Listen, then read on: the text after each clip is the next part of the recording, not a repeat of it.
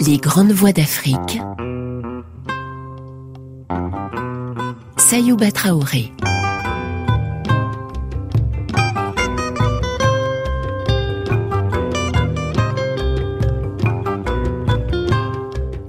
Dans les grandes voies de la littérature africaine, une longue excursion sur les deux rives du fleuve Congo, en compagnie de Paul Lumami Chibamba, un immense écrivain congolais, né en 1914 et mort en 1985.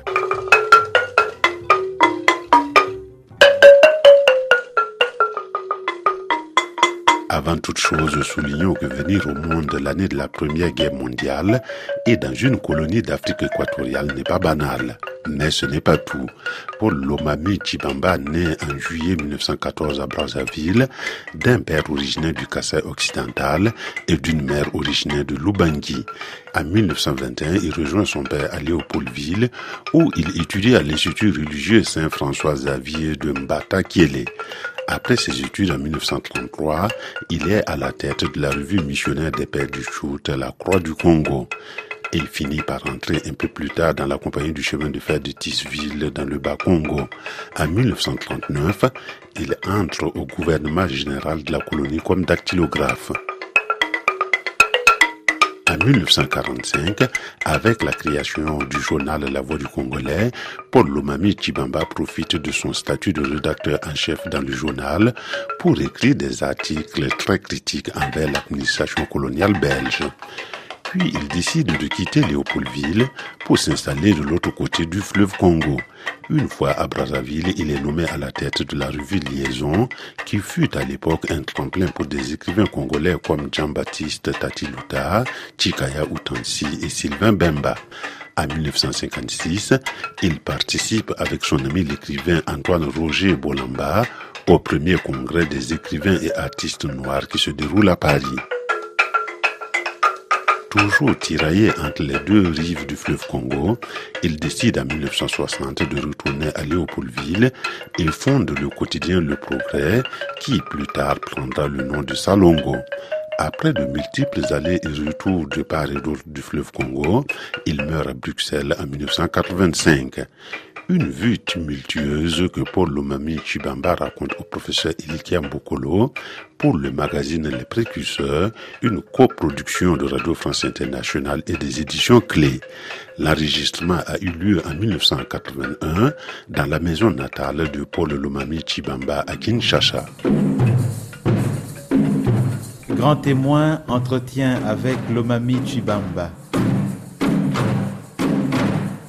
Notre grand témoin d'aujourd'hui est le citoyen Lomami Chibamba du Zaïre que nous rencontrons à Kinshasa et qui est un écrivain euh, très connu, euh, l'un des plus anciens de l'Afrique noire, en tout cas de l'Afrique centrale. Citoyen Lomami Chibamba, vous êtes euh, né en 1914. Voulez-vous nous dire un peu ce qu'a été votre jeunesse? Je suis né à Brazzaville le 17 juillet 1914. Mon père est originaire de Luluabourg, anciennement dit aujourd'hui Kananga, de deux groupes dit Bena. Ma mère est originaire de Mobaye belge, comme on disait dans les temps. Actuellement, depuis un temps, ça s'appelait Banziville, donc de groupe Banza. Papa s'est fait engager dans la milice qui allait en guerre contre Rabat au Tchad. Quand Rabat a été abattu, le Tchad pacifié, une partie des miliciens sont renvoyés à Brazzaville. Et c'est ainsi que papa a eu sa femme à Mobaye, belge, dit Banziville. Ils sont venus jusqu'à Brazzaville. Et à Brazzaville, il était déjà rumeur de guerre. On a versé une partie des miliciens pour former la douane. Et il était douanier à ce moment-là quand la guerre a éclaté, enfin, le 17 juillet, je suis né au camp des douaniers au bord du fleuve à Brazzaville. C'est là que mon enfance s'est passée jusqu'à 1919. Quand maman, il y a eu palabre entre les deux. Maman est allée habiter chez ses compatriotes. Papa a quitté la douane, s'est fait engager par la compagnie hollandaise pour réparer ce qu'on appelait baleinière on les a envoyés E4 à Inongo. Donc en 1919, papa, engagé par la compagnie hollandaise pour la réparation des baleinières, et au Maindombe dit enseignement lac Léopold II. Il a préféré amener son enfant garçon. Ainsi, nous sommes partis à Inongo, de Inongo à Basengele, de Basengele à Bolia, de Bolia à Kiri. Ainsi, en 1920, nous sommes venus à Kinshasa.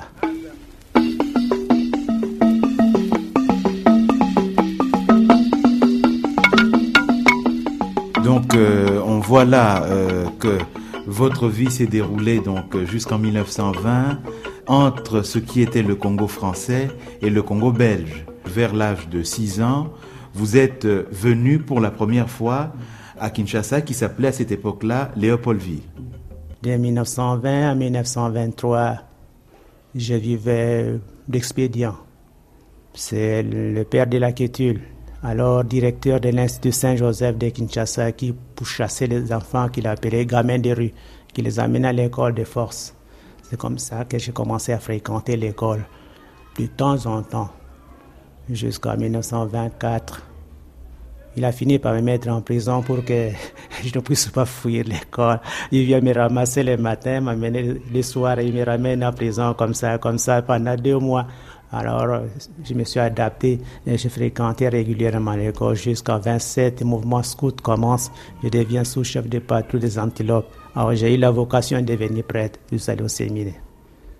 Alors, vous nous disiez donc que vous êtes entré dans le mouvement euh, scout et ensuite que vous vous êtes euh, trouvé une vocation de prêtre et vous êtes allé au séminaire. Mes études se sont poursuivies normalement au petit séminaire de Mbatakela au Mayombe jusqu'à 1931. Je suis venu pour la première fois en vacances à Kinshasa. Oui, vous êtes réellement de cette euh, première génération des séminaristes congolais de l'époque. Il se trouve que l'un de vos jeunes qui vous fréquentait, Joseph Maloula, à cette époque-là, est aujourd'hui cardinal. Vous, vous avez quitté le séminaire à un moment ou à un autre? En 1932, il y a eu un peu de discussion.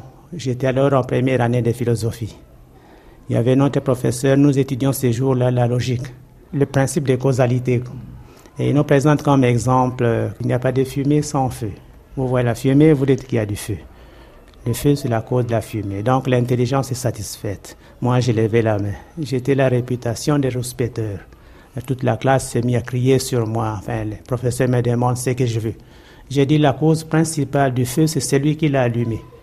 Alors là, on m'a, le père professeur a trouvé que j'avais l'esprit superstitieux. Je cherchais des causes occultes, des causes secondaires, choses comme ça. Si bien que j'étais un peu traduit devant le, corps professoral, dont le recteur, qui m'a puni à couper des bois de chauffage pour la cuisine. Dès les premiers jours, j'étais mordu par le serpent.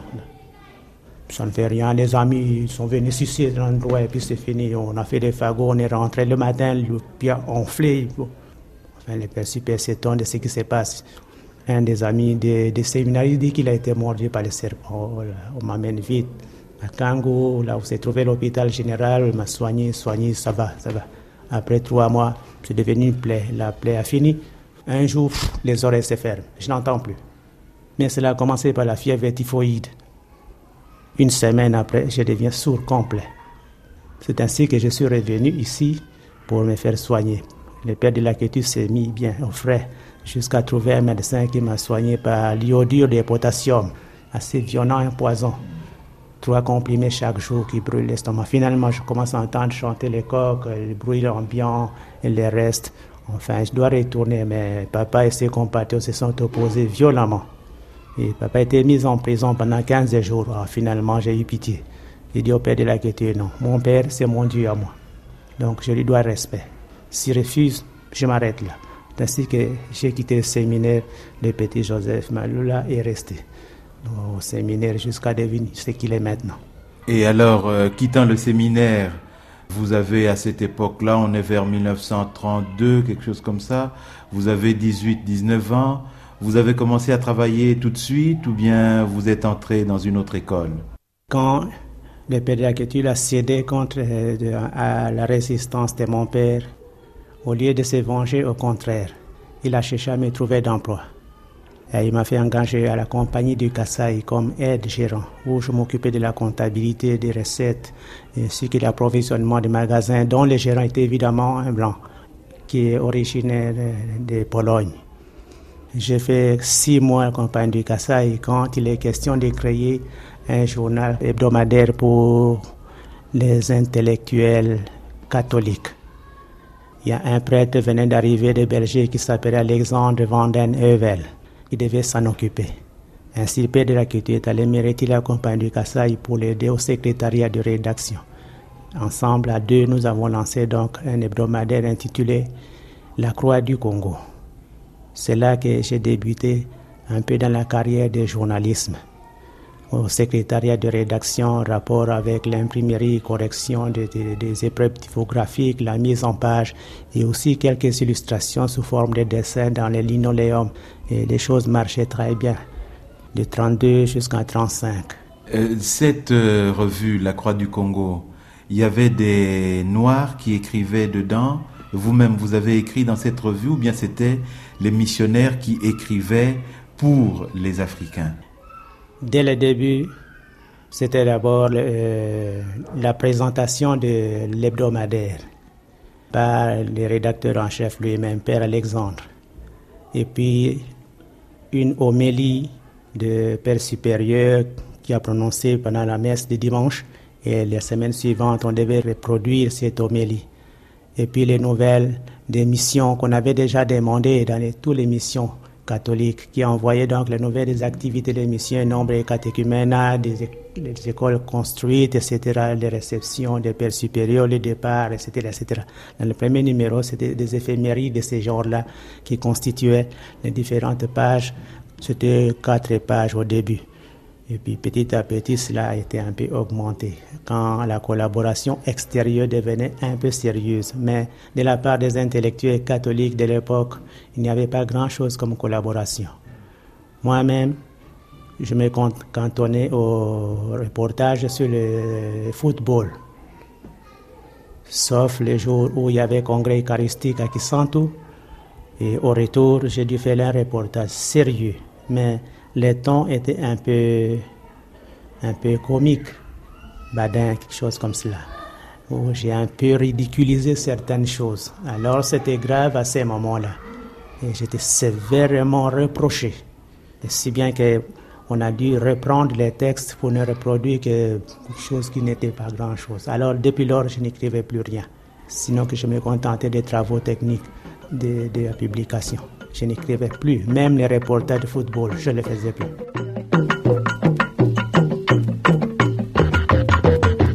Alors, vous quittez le journal La Croix du Congo pour euh, retourner travailler dans une compagnie euh, privée, enfin dans une affaire économique, au chemin de fer et à Thèseville, aujourd'hui euh, Mbanzangungu, c'est bien ça?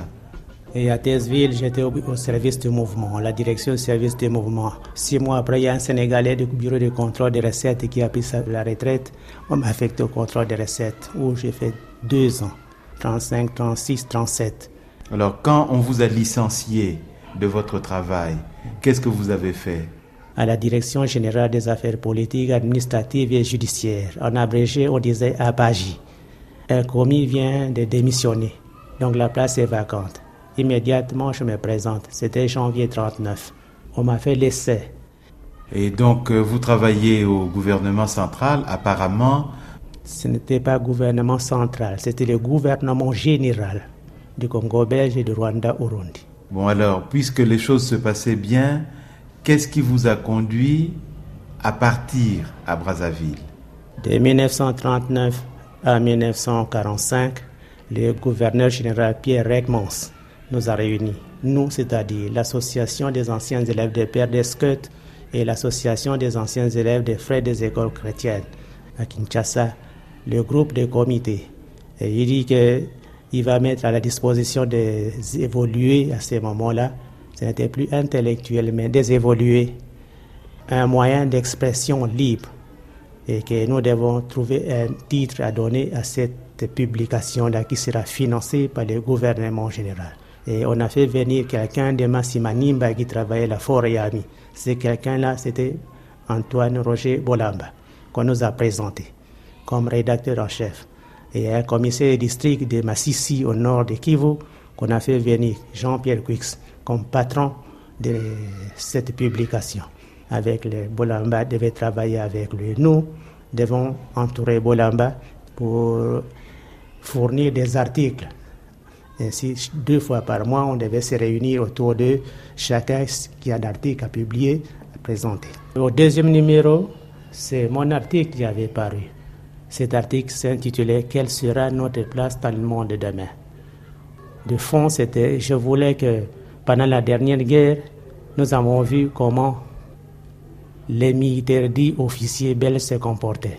Ils étaient des camarades avec n'importe quel soldat de basse classe. Et même en Éthiopie, se teignaient en charbon pour être comme des noirs, des niam-niam, comme on disait, etc. Ils étaient bien. Après la guerre, tout est changé. Ils maintiennent la distance. Et puis, d'autre part, il y a une espèce de stratification sociale qui s'était créée depuis tout le temps. Tout ce qui est blanc au-dessus, les mulâtres au milieu, les étrangers sénégalais, hommes de la côte, enfin qu'on appelait africains, au-dessus de nous. Nous, des indigènes, nous n'étions pas des Africains, nous étions des indigènes, des nègres, et finalement au bas. Qu'est-ce qui fait que dans la gestion des affaires de notre pays, nous soyons toujours traités comme des hors-sujets? Il faut que nous collaborions étroitement. Donc, dans toutes les hiérarchies de l'administration, qu'il y ait des indigènes évoluer en collaboration, depuis le gouverneur général jusqu'à l'administrateur de territoire. Ça, c'était mon idée. Ah, ça a tourné très mal. J'ai eu des séances de tribunal, j'ai eu des coups de fouet pendant trois semaines, tous les jeudis, tous les jeudis, les fesses déchirées, si bien que j'allais voir le gouverneur général. Ah, il ne savait pas. Ah, le martyr s'était arrêté là. Alors, mon beau-père ne voulait plus que je continue à écrire. Voilà.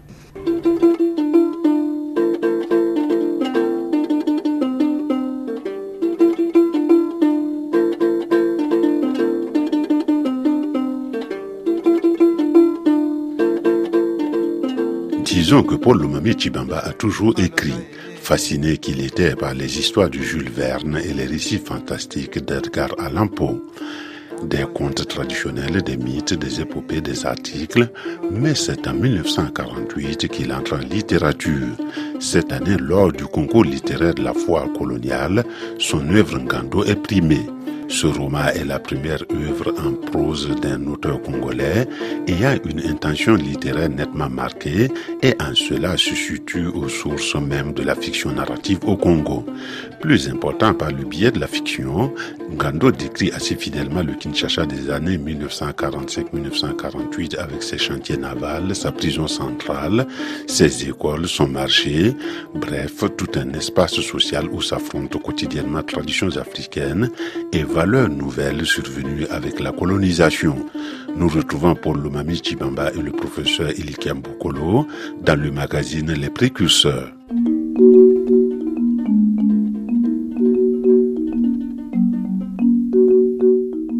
Je vis moi, et je vis en tant que présent de l'esprit et de l'âme. J'observe des provocations par-ci, des provocations par-là, et des expériences bonnes, des expériences mauvaises que j'enregistre. Tout cela constitue la source de mes recherches. Et quand il me faut une idée à élaborer sous forme d'écrit, mais je pars de là.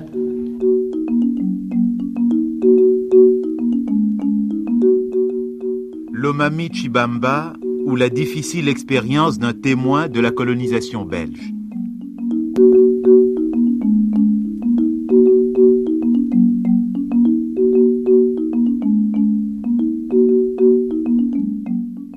Il y a eu concours littéraire en Belgique où j'ai participé.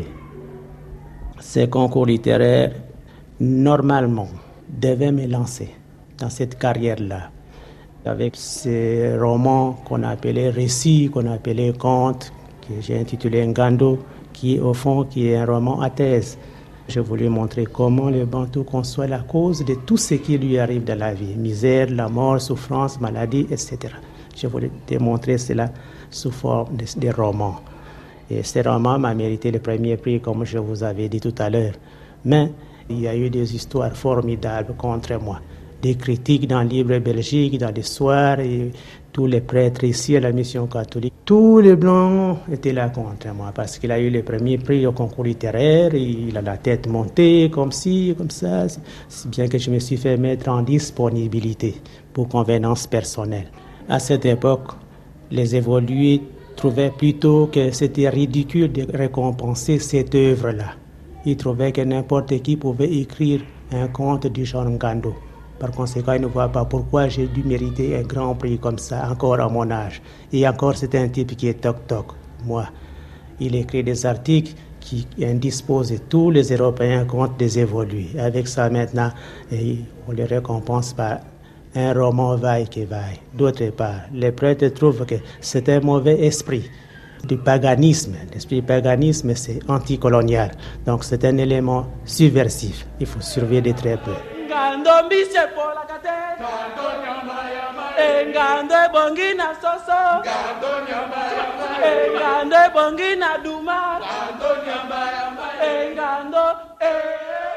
Qu'est-ce qui vous a conduit à partir à Brazzaville Un de mes anciens condisciples au séminaire était agent de la sûreté, je ne savais pas.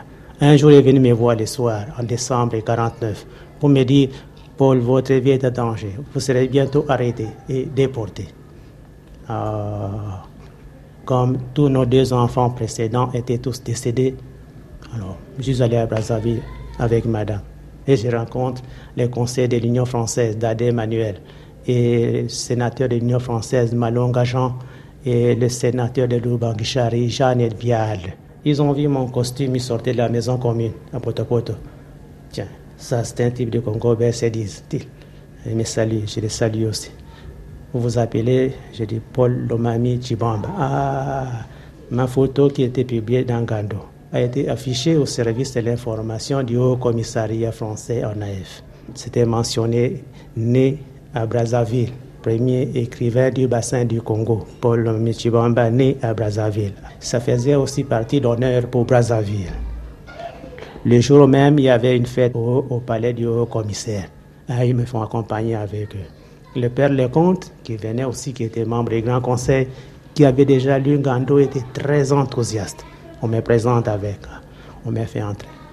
Donc, je suis reçu avec beaucoup d'enthousiasme par monsieur et madame Cornet Gentil, alors haut commissaire de l'Afrique équatoriale française, et son chef de cabinet, Yvon Bourges. Quelques jours après, j'étais engagé aux affaires sociales et affaires culturelles. Et on m'a chargé de lancer une publication culturelle, apolitique. Après un mois, j'ai proposé le titre Liaison. Ah, c'est accepté. J'ai foncé, foncé pendant un an.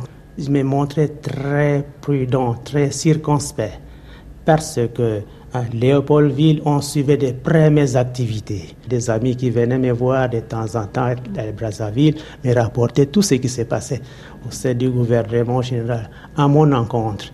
Et alors je vais de très près à ne pas toucher à d'autres problèmes que ce qui est d'ordre culturel.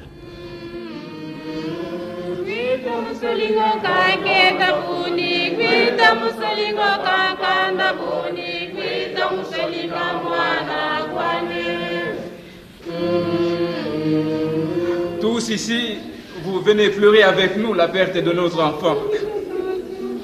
Que pensez-vous à ce sujet? Devons-nous nous résigner à ce mauvais sort et porter les habits de deuil?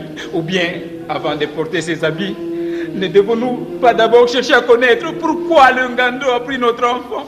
Et surtout par qui ce Ngando a été commissionné?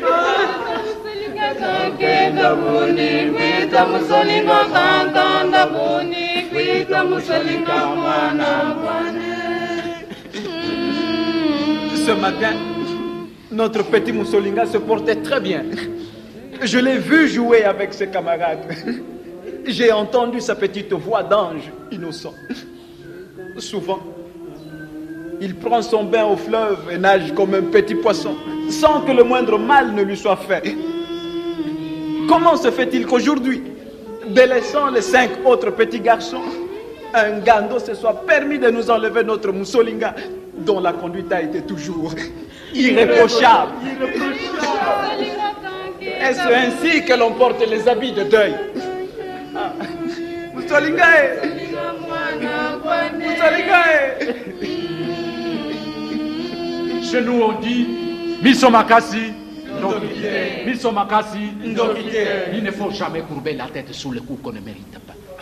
Il faut se débrouiller pour se tirer d'embarras, se défendre et même s'immuniser contre les mauvais sorts. Mounsabola. Ah, Mounsabola. Je crois que nous devons d'abord chercher à connaître le possesseur du Ngando. C'est lui qui a pris l'enfant et lui demander de le rendre. Ah, s'il a déjà mangé, vendu ou donné au biliment, Mounsabola, nous devons les châtier sans pitié. Sans pitié. Goufla a très bien parlé. Je crois que nous devons chercher tout de suite à connaître le possesseur du Ngando qui a pris notre petit enfant. Pour rien. Non Non Non. Mais c'est un défi. Un défi. C'est un défi. Quel deuil. Quel deuil, dis-moi. Quel deuil suis-je obligé de tenir? Un deuil sans dépouille mortelle. Le corps du petit Moussolinga ne sera pas inhumé. À cause des mangues.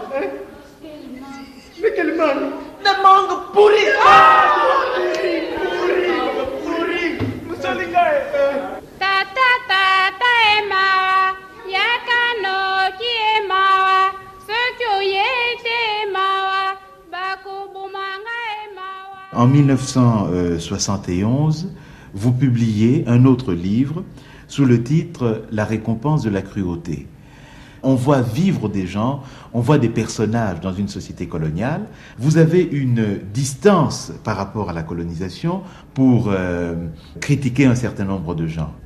C'est la réaction de toutes ces souffrances que j'avais eues. Si bien que le régime colonial belge est pour moi un régime de misère en ce qui me concernait. Et je me venge de cette façon-là.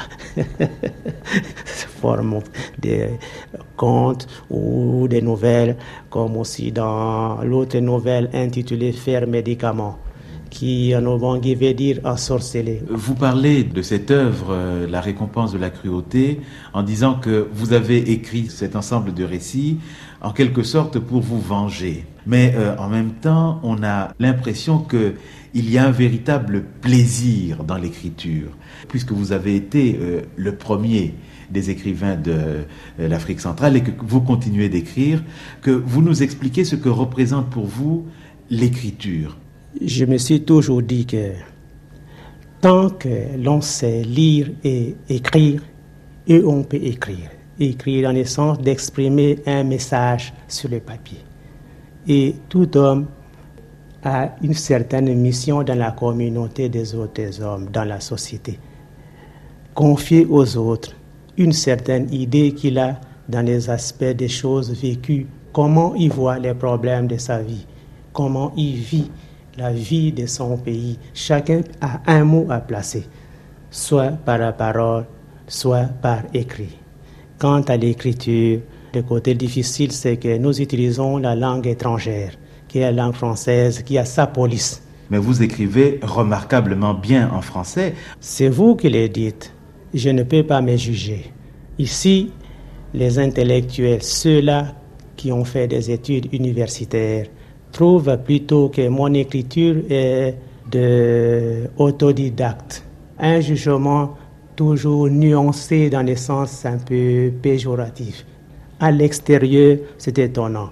C'est étonnant de voir l'appréciation plutôt élogieuse et de la forme et de fond de mon écriture dès qu'elle est publiée. N'importe quel chasseur, malhabile ou pas, décoche sa flèche contre les gibiers. Moi, je prends mes dispositions. Ainsi, il y a autre roman aussi assez touffu qui s'intitule Un bongo, à l'argent, à peu près 400 pages, assez gros, que je situe précisément de 1920 à 1930. Fort intéressant sur le plan historique, malheureusement pas encore publié jusqu'ici.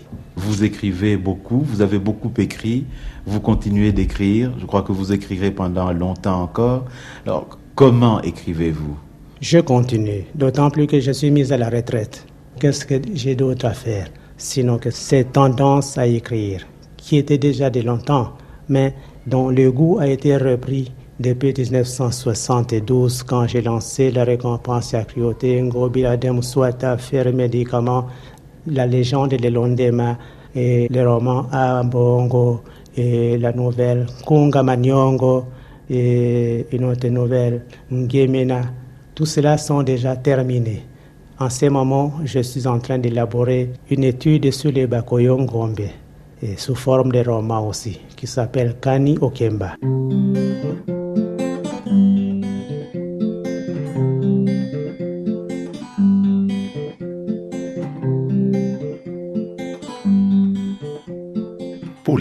Paul Chibamba, le régime colonial, c'est avant tout les mots.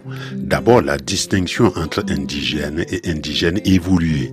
Évolué, un terme qui veut dire que l'État de Congolais constitue une stagnation, presque une tare. À l'inverse, quiconque parmi les dix indigènes approche plus ou moins la culture et les valeurs européennes a évolué par rapport à cette situation au nid de Congolais authentiques. Et il y a les pratiques du colonisateur. Et parmi ces pratiques, la relégation. Quel est le thème que vous abordez dans ce roman que nous les Aïrois nous ne connaissons pas? Ce n'est pas un roman, c'est un récit. Ce récit se situe en 1948, donc quelques trois ans après la guerre, la Seconde Guerre. Le thème de ce livre, c'est les rapports entre les colonisateurs et les colonisés. Ça, c'est le fond. Et les drames, c'est ce suivi sur ces fonds-là. En résumé, mon héros part de Kinshasa pour Libenke. Il prend le bateau à Kinshasa jusqu'à l'Issala, il descend, il prend l'autocar de Kotonko de l'Issala jusqu'à Gemena. À Gemena, il y a eu un drame pour lui. Et là, il a terminé mal, par être mis à la relégation. C'est cela le thème en résumé. Vous y abordez le problème de la relégation, pratique coloniale que vous condamnez avec force, mais vous ne l'avez pas vécu vous-même directement, la relégation. Le problème de relégation de la colonie du Congo belge a été un drame. Il y a un fait que pour le développement économique de ces pays qui étaient avant un État indépendant appartenant à Léopold II, roi des Belges, il fallait utiliser les indigènes comme main-d'œuvre nécessairement. Mais beaucoup plus tard, nous passons tous les événements malheureux du euh, ces monarques belges vis-à-vis des indigènes qu'on maltraitait assez pour la cueillette de caoutchouc, pour la récolte, plutôt la vente de l'ivoire et tout le reste. Il a été assez dur à ce sujet. En tout cas, plus tard, quand il a passé son royaume du Congo belge, du, de, l'État indépendant euh, à la Belgique, il fallait essayer de civiliser les indigènes en passant par la formation scolaire. Pour cela, il avait besoin des religieux. Quand il a eu l'accord des religieux qui sont venus, et il y a eu installation par-ci, par-là, dans tous les coins de la colonie du Congo belge à ce moment-là. Et ces religieux étaient en particulier des catholiques. Et les catholiques s'étaient montrés très intransigeants, ne supportaient pas beaucoup d'autres religions. Entre autres religions, les tout premiers animateurs d'autres religions implantées au Congo belge dans les temps, c'était le protestantisme. Les protestants étaient beaucoup plus sociables, étaient beaucoup plus tolérants, tandis que les prêtres catholiques agissaient avec beaucoup d'autoritarisme. C'est ainsi que quand les indigènes commençaient à manifester la tendance à créer des sectes religieuses en dehors des protestants, en dehors des catholiques, les prêtres catholiques étaient très inquiets. Et ils ont attribué ces mouvements-là à une tendance subversive qui serait une opposition au règne de la Belgique dans la colonie de la Belgique qui est le Congo. C'est ainsi qu'un prêtre plutôt un évêque catholique, jésuite, je crois, ou rédemptoriste, je ne sais pas grand-chose, a dû signaler au gouvernement général des agissements de Simon Kimbangu. On a dû poursuivre les adeptes de Simon Kimbangu, les arrestations, déportations, la destruction des villages et la déportation de Simon lui-même d'abord était vers le Shabbat, qu'on a mis quelque part par là. Et ses adeptes un peu éparpillés. Dans le même moment aussi, il y avait insurrection des Bayaka et des Bayanzi dans les Kwango et Kwilu contre la colonisation. Et vers Kassangulunda, déjà, il y avait notre mouvement de Kitawala, comme on disait, et ainsi que des Ngunzisme, ces mouvements de sectes religieuses que et les prêtres catholiques et le gouvernement du Congo belge considéraient comme des, des mouvements subversifs commençaient à se développer de plus en plus. Et alors il fallait réagir, sévir des arrestations et on les éparpillait loin de leur milieu. Il y avait après Chabat, il y avait Oshoué, après Oshoué, je ne sais plus dans quels autres endroits qu'on les a éparpillés. Ainsi, il y avait un autre groupe envoyé aussi vers Lubangui, d'où aussi l'origine de ces Mongemena. Des familles ont été dispersées. Et ces mouvements, à noter d'abord, ces mouvements a eu une implantation assez solide vers le bas. Le bas Zaïre que nous disons maintenant. Dans les temps, c'est disait bas Congo. À partir d'un bas Zangongo, Manyanga et nous montons. Petit à petit jusqu'au Kwango Kwelo. Là régnait beaucoup de ces mouvements-là, des sectes religieuses. C'était un épisode assez malheureux. Mais qu'est-ce que vous voulez que je dise d'autre à ce sujet, d'autant plus que je n'en ai pas personnellement souffert. Sinon qu'on voyait les gens, qu'on déportait mes notes, chaînes au cou, et qu'on les envoyait ailleurs, leurs femmes qu'on livrait aux militaires de la force publique, leurs enfants, et on s'occupait à peine de leurs enfants, je ne sais pas grand-chose. Peut-être on les confiait aux religieux catholiques pour les détourner la tête, pour les former dans d'autres sens. C'est assez possible aussi. Mais c'est un épisode assez dramatique qui a laissé une trace malheureuse dans notre pays. Dans ce livre et surtout dans sa conclusion, qu'est-ce que vous faites? Vous vous contentez de dénoncer cette pratique? J'ai dit tout à l'heure que c'était un récit. Et j'ai voulu exposer un épisode de l'après-guerre. Je laisse la conclusion au lecteur. Pendant la dernière guerre, notre pays était traité de dixième province belge. Et nous, les nationaux qu'on appelait alors les indigènes ou les autochtones, nous étions considérés comme des Belges. Ainsi, nous avons participé effectivement et sérieusement à l'effort de guerre, aussi bien militairement que sur le plan économique.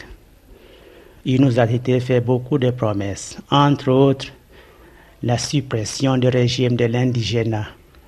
Mais après la guerre, nous ne sommes plus la deuxième province belge, nous ne sommes plus des sujets belges, nous sommes redevenus des indigènes du Congo belge. Et nous sommes encore traités beaucoup plus durement. Et c'est cette période-là que j'ai voulu exposer, démontrer par ces livres-là, Ngemena, comment nous avons souffert. La conclusion, c'est une époque passée. On dira pourquoi toujours revenir à des choses de la colonisation qui est déjà une époque dépassée et maintenant que le pays est devenu indépendant, au lieu de, parler de comment vous vous, vous, vous prenez pour euh, enrichir votre pays, dans le cas de votre indépendance, vous revenez constamment à cette époque passée. Je dis, je reviens, je reviens parce que ça fait partie de l'histoire de notre pays. Il y a eu, parlons toujours de cette dernière guerre mondiale. Ça fait déjà 40 ans que cette dernière guerre est terminée. Mais en Europe, on n'a encore pas cessé d'en parler. Il y a des différents épisodes, des différentes circonstances, des différents drames qui se sont passés par-ci, par-là. On en rencontre encore et c'est intéressant d'apprendre ce qui s'était passé. Conséquemment, moi également, vivons une époque coloniale. Dans ces différents épisodes malheureux, je pense qu'il sera intéressant pour la génération actuelle qui n'a pas connu cette époque, aussi bien que pour la génération future, de savoir qu'est-ce qui s'était passé.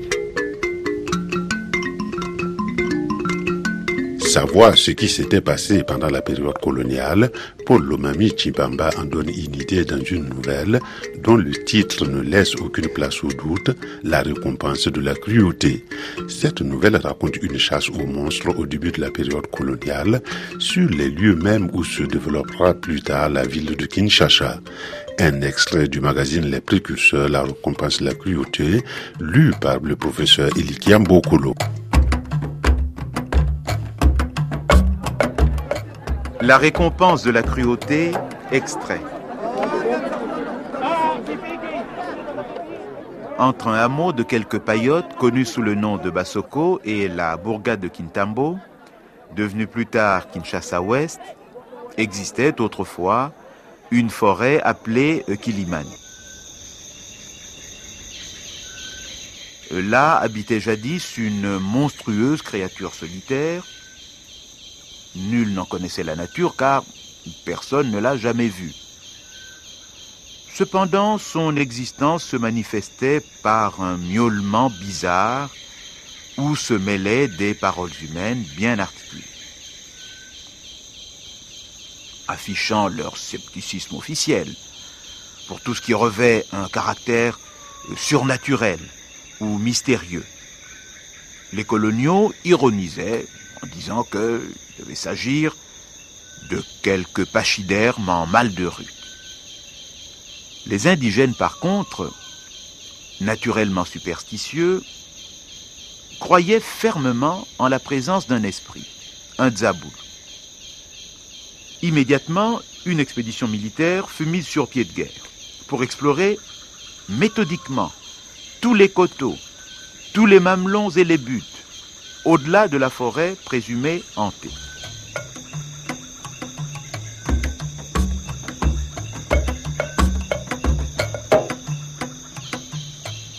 Lorsqu'on apprit que des Blancs et des soldats indigènes de la force publique étaient partis en guerre contre Belzébuth de Kilimani, la désapprobation fut unanime dans toute la cité indigène de Kintambo. La population noire trouva en effet cette entreprise proprement insensée. On se demanda si les Blancs avaient sérieusement réfléchi et s'ils comprenaient seulement que leur force avait tout de même des limites dans certains domaines. Jusqu'au moment où, lassé d'avoir trop longtemps escaladé sa vaste toiture, le soleil commençait la descente de l'autre pente, le corps expéditionnaire marcha, chercha, fouilla chaque colline, circula à travers l'enchaînement de vallées. L'exploration demeura désespérément stérile. Comme le soir se hâtait, le secrétaire provincial donna l'ordre de rebrousser chemin avant de pouvoir gagner Kintambo avant la nuit.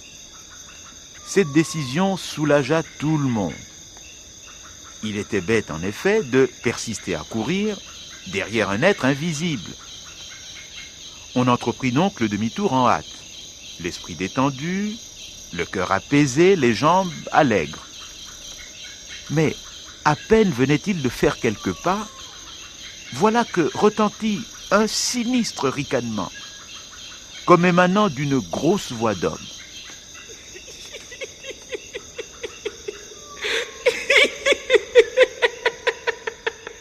simbila nasumba kwanga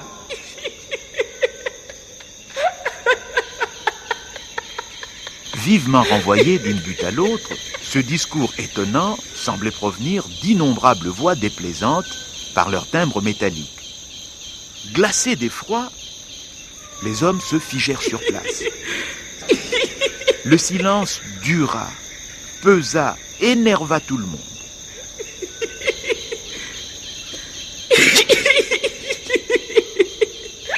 Sur ces entrefaites, l'aurore vint saupoudrer discrètement l'obscurité d'un embrun qui nettoya progressivement l'atmosphère. Et, comme par enchantement, l'aube survint gaie et rassurante.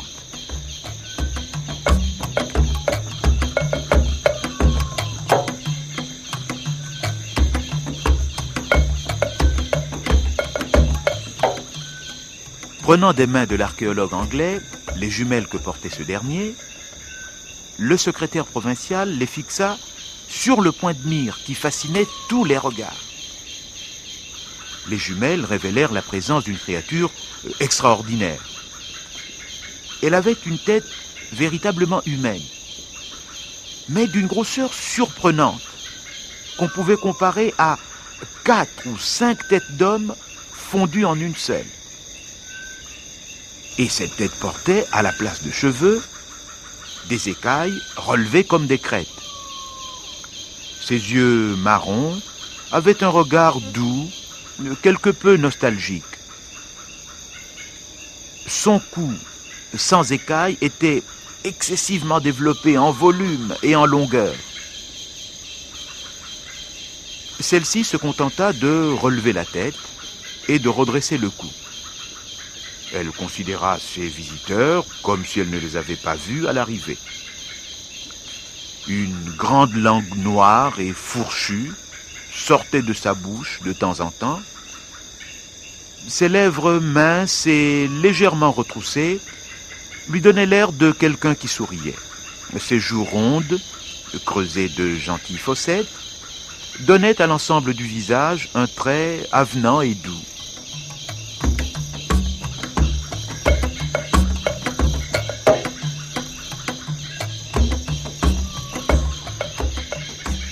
Merveilleux exploit s'écria le secrétaire provincial. Un corps de dinosaurien, surmonté d'une tête humaine, orné de crêtes d'iguanodon. Quelle extravagante invention de Dame Nature. Maintenant, messieurs, nous devons envisager calmement et sérieusement la possibilité de capturer vivant cet unique spécimen paléozoïque. Le capturer vivant, vous n'y pensez pas.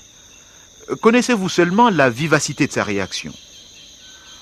À mon avis, il est prudent qu'on lui loge une bonne douzaine de balles dans sa monstrueuse caboche pseudo-humaine, répliqua l'administrateur. My God s'écria l'archéologue anglais. Dominez cet instinct belliqueux, mon ami. La tendance à tuer tout ce qui vit est une triste intempérance, un manque total d'éducation, et une attitude contraire aux mœurs d'un homme civilisé comme vous. La proposition de la capture est la seule idée sage, raisonnable et digne de nous, Européens. Travers l'écoute de ces archives radiophoniques, nous étions en compagnie de l'écrivain congolais Paul Lomami Chibamba et le professeur Elikiam Bokolo.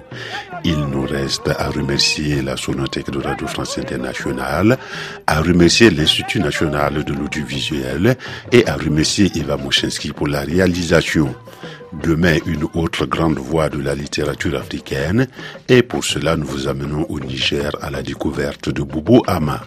Poète, philosophe, historien, homme de lettres et homme politique, Boubou Ama a été président de l'Assemblée nationale du Niger de 1958 à 1974 et il a joué un rôle majeur dans la vie culturelle de son pays. À demain.